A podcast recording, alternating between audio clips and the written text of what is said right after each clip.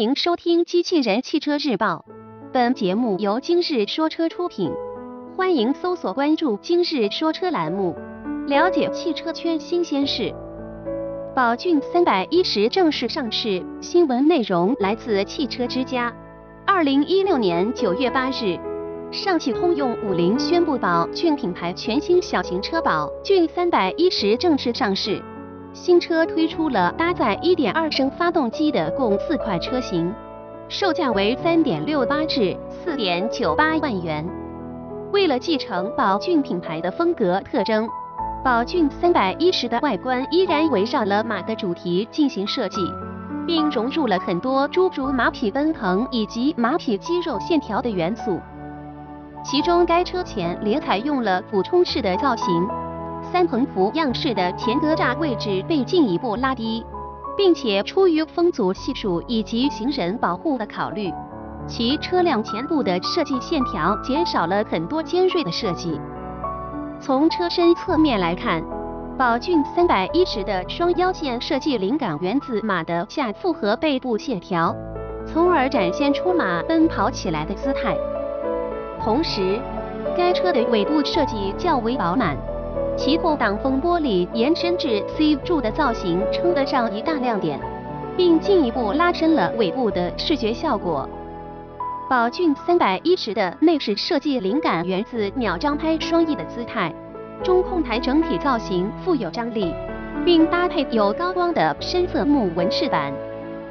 从功能布局上来看，宝骏三百一十的中控台除三个圆形的空调控制旋钮外，并未设置更多的物理按键，整体视觉效果十分简约。而对多媒体系统的控制按键则集中在显示屏的两侧。此外，该车中控台上部为硬质材料，表面拥有仿皮革的纹路。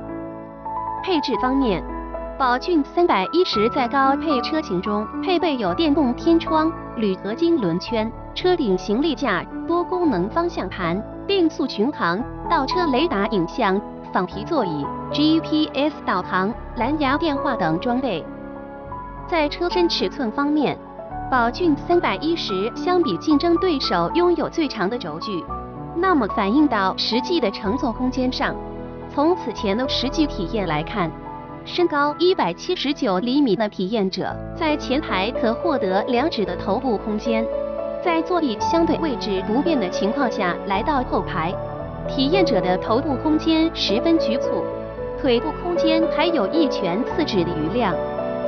此外，虽然该车后排地板中央拥有一定的隆起，但隆起高度较低，并未对中间的乘客造成太大影响。